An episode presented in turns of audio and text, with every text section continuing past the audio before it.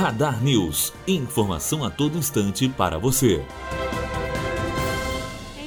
tem uma das datas mais importantes do ano para o comércio, o Dia das Crianças. No ano passado, segundo dados apresentados pela Serasa, as vendas aumentaram 2,9%, o que representou a maior alta desde 2014. Esse crescimento traz confiança para o comerciante e gera expectativa para um aumento ainda maior em 2018. Bianca Oliveira, aluna do terceiro ano de jornalismo, direto para a rádio Unifor.